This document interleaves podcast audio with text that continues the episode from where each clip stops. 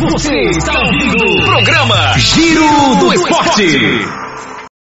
O medo da Série D volta a rondar o Santa Cruz. Faltando apenas 10 jogos para o fim da fase de grupos da Série C, o tricolor precisa emplacar uma sequência de vitórias para escapar da zona de rebaixamento.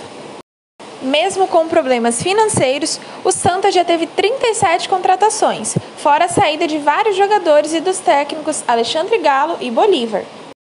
A torcida, que tinha esperanças na nova diretoria, tem dificuldades de acreditar na recuperação do clube, como relata o torcedor Rafael.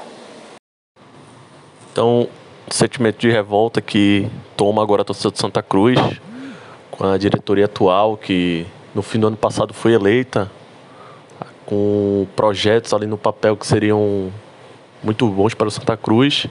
E ao longo do ano aí a gente foi vendo que foi totalmente falho aí o projeto da atual diretoria.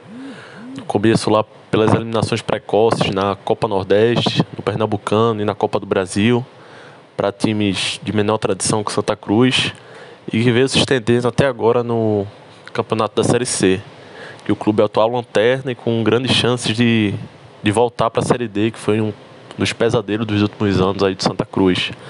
Então o, a quantidade de contratações demonstrou o despreparo que essa diretoria teve, a quantidade de dispensa, de contratar um jogador e na, na outra semana dispensar.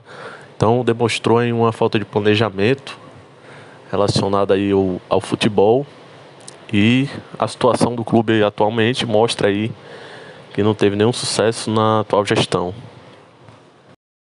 Agora, o técnico Roberto Fernandes tem a missão de não deixar o tricolor reviver o pesadelo da Série D.